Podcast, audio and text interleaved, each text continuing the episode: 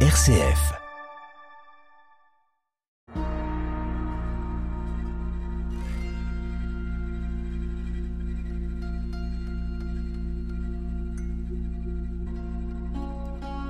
Bonjour et bienvenue dans cette émission consacrée euh, aux pères de l'Église. Nous commençons aujourd'hui une série d'émissions consacrées aux pères provençaux, et notamment en évoquant celui qui a été le modèle des moines et des évêques, non seulement provençaux, mais aussi de tout l'Occident, Martin de Tours Saint-Martin.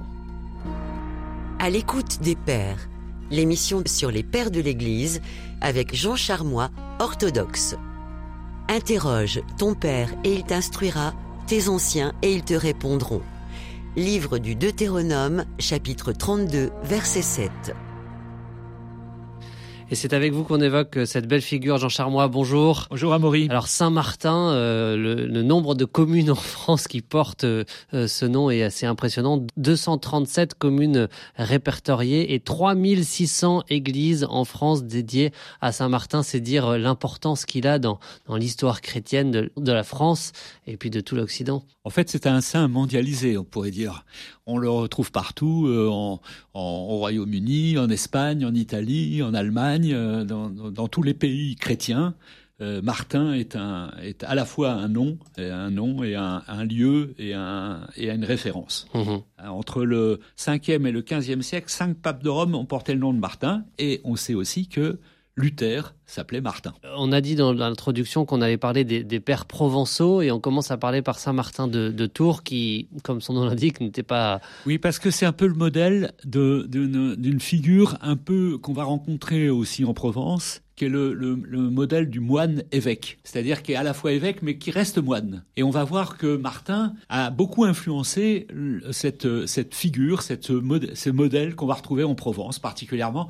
Et puis Martin est tellement important qu'il nous a semblé important de euh, nécessaire de, présenter cette figure avant de, spécialiser un peu notre discours sur les pères provençaux. Alors pour découvrir la, vie de Saint Martin, euh, il y a notamment euh, Sulpice Sévère à la fin du IVe siècle qui écrit sa vie, qui raconte sa vie. Alors du vivant même de, Saint Martin, puisque Martin meurt, meurt en 397 et Sulpice Sévère écrit sa vie en 396, c'est-à-dire juste avant sa mort, mais de, de son vivant. Alors qu'est-ce qu'il nous apprend alors déjà, Martin était, euh, les parents de Martin étaient païens.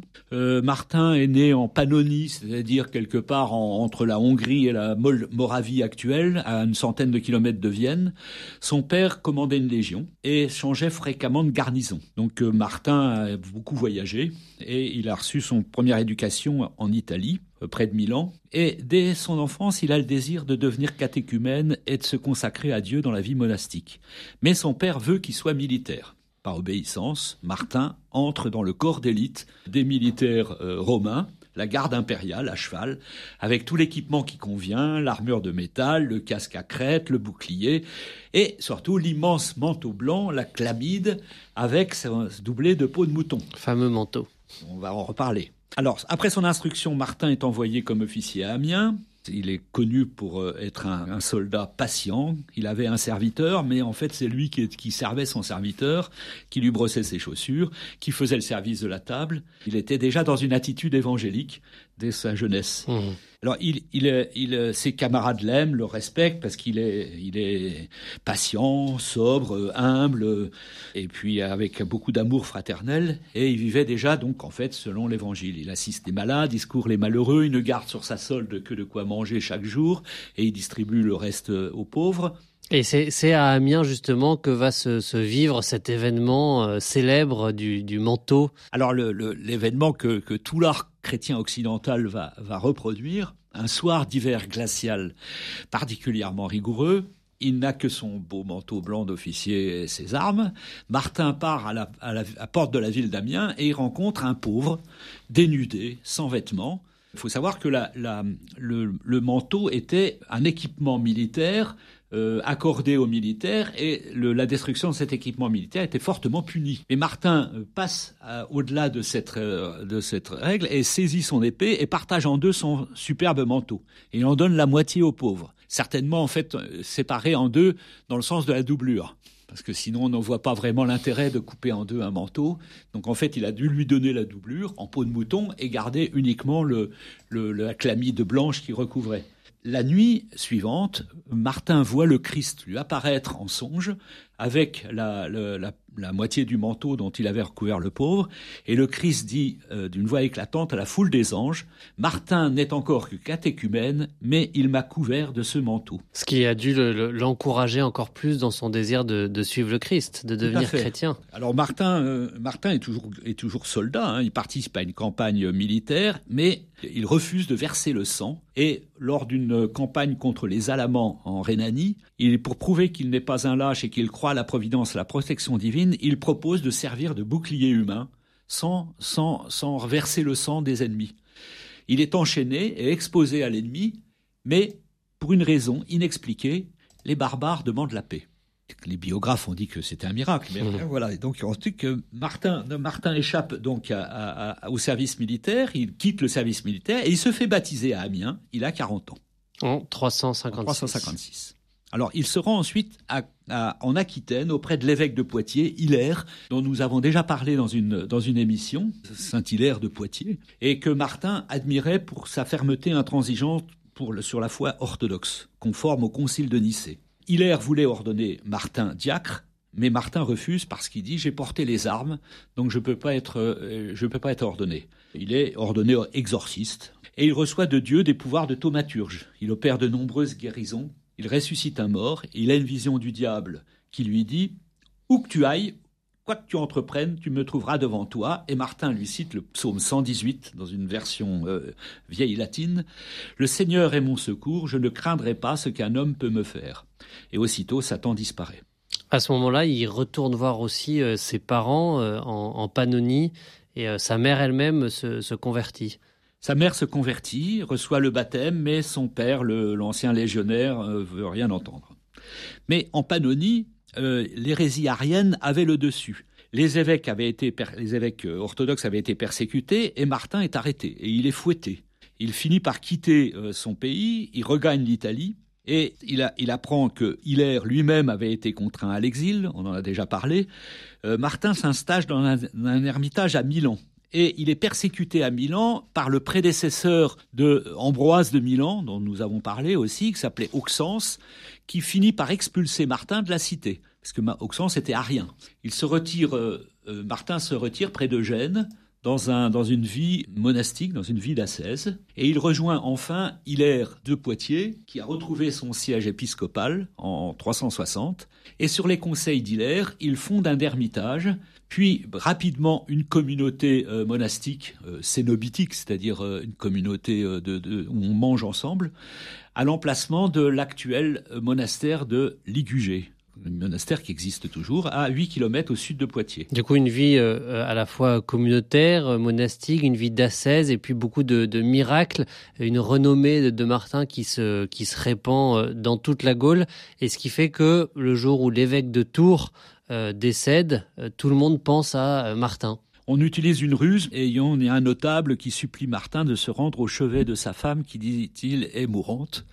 Et donc Martin commence à, partir vers Tours, mais au fur et à mesure de son avancée, la foule est groupée sur les bords de la route et l'acclame et veut absolument que Martin devienne évêque de Tours. Mais les évêques en place disait de Martin, parce que c'était un personnage méprisable, à la mine pitoyable, aux vêtements sales, aux cheveux en désordre, et qui n'était pas digne d'être évêque, parce qu'évidemment, il avait une, vie extrêmement, extrêmement rude, extrêmement euh, sauvage, on peut dire, et il n'avait pas du tout la tenue de l'emploi. Mais euh, lors de, de, de, de, son arrivée dans, l'évêque, dans l'église, euh, Martin, qui avait un, adversaire principal qui était un évêque nommé défenseur. Et lors de la liturgie, un jeune homme est choisi pour tirer au sort un passage du psautier, et il lit Dans la bouche des enfants, des nourrissons, tu as mis une louange pour confondre l'ennemi et le défenseur. Tout le monde crie euh, bravo, applaudit, et la volonté de Dieu est manifestée par la voix du tirage au sort. Martin est consacré évêque de Tours. Mais il ne change pas pour autant euh, son mode de vie. Il reste euh, euh, voilà avec une vie de prière, d'ascèse, très très sobre, même isolé dans une cellule à côté de la cathédrale. Voilà, il a une cabane en bois à côté de la cathédrale euh, et les candidats à la vie monastique affluent. Donc pauvreté personnelle totale, mise en commun de tous les biens. Et en fait, euh, Marmoutier, donc c'est le lieu dans lequel il s'est retiré. Marmoutier est un groupement d'ermitage plutôt qu'un monastère au sens, euh, au sens actuel du terme. Et en fait, plusieurs des moines qui ont suivi Martin vont être élevés à l'épiscopat comme on va le rencontrer pour les, monastères de l'Érins. C'est le même, principe, c'est-à-dire des communautés de moines vivant une vie retirée, mais euh, avec une formation et euh, un accès à l'épiscopat. Alors, ce qui est étonnant, c'est qu'on découvre quand même avec Martin la figure d'un évêque, certes évêque de Tours, mais qui en fait voyage partout, ne reste pas euh, enfermé entre guillemets dans son diocèse. Partout en Gaule et, même jusqu'en Allemagne, puisqu'il va à Trèves euh, au moment de la condamnation de l'hérétique priscillien, qui est le première euh, personne mise à mort par un jugement chrétien. Faut le dire hein, quand même. donc Martin s'est opposé à la condamnation de Priscillien. Il est ainsi qu'Ambroise de Milan. Et ensuite, du coup, comme Priscillien a été exécuté par l'empereur, il refuse de participer aux assemblées épiscopales, ce qui le fait juger presque d'hérésie. Un anecdote quand même, euh, Martin voit un jour euh, dans son monastère des oiseaux pêcheurs se disputer des poissons. Il explique à ses disciples que les démons se disputent de la même manière les âmes des chrétiens, et les oiseaux prennent le nom de l'évêque, ce sont les martins pêcheurs. S'il fallait retenir, euh, parce qu'évidemment c'était un survol, euh, un élément essentiel de la vie de Martin, euh, à, la fin de sa vie, qu'est-ce que les, gens gardent de lui? Comment est-ce qu'on peut le présenter? Quel est un peu son héritage? Alors son, son héritage est, est, énorme, parce que c'est vraiment une figure, une figure du Christ, une figure de l'Évangile, et, pour, et surtout une figure pas seulement pour les, les, urbains, mais aussi pour les paysans, pour les... Pour la, pour l'ensemble du, peuple. C'est c'est quelqu'un qui euh, qui est vénéré dès, dès sa mort. Le tombeau, son tombeau est un lieu de pèlerinage pour tout le pays. Et c'est le premier confesseur non martyr, objet d'un culte public en Occident. Jusqu'à présent, on vénérait les martyrs dans les églises. Là, pour la première fois, on vénère quelqu'un qui n'a pas été un martyr. Et donc, c'est aussi le saint protecteur de la France. C'est dire son importance. Merci beaucoup euh, Jean Charmoine de nous avoir fait découvrir cette belle figure. On se retrouve la semaine prochaine.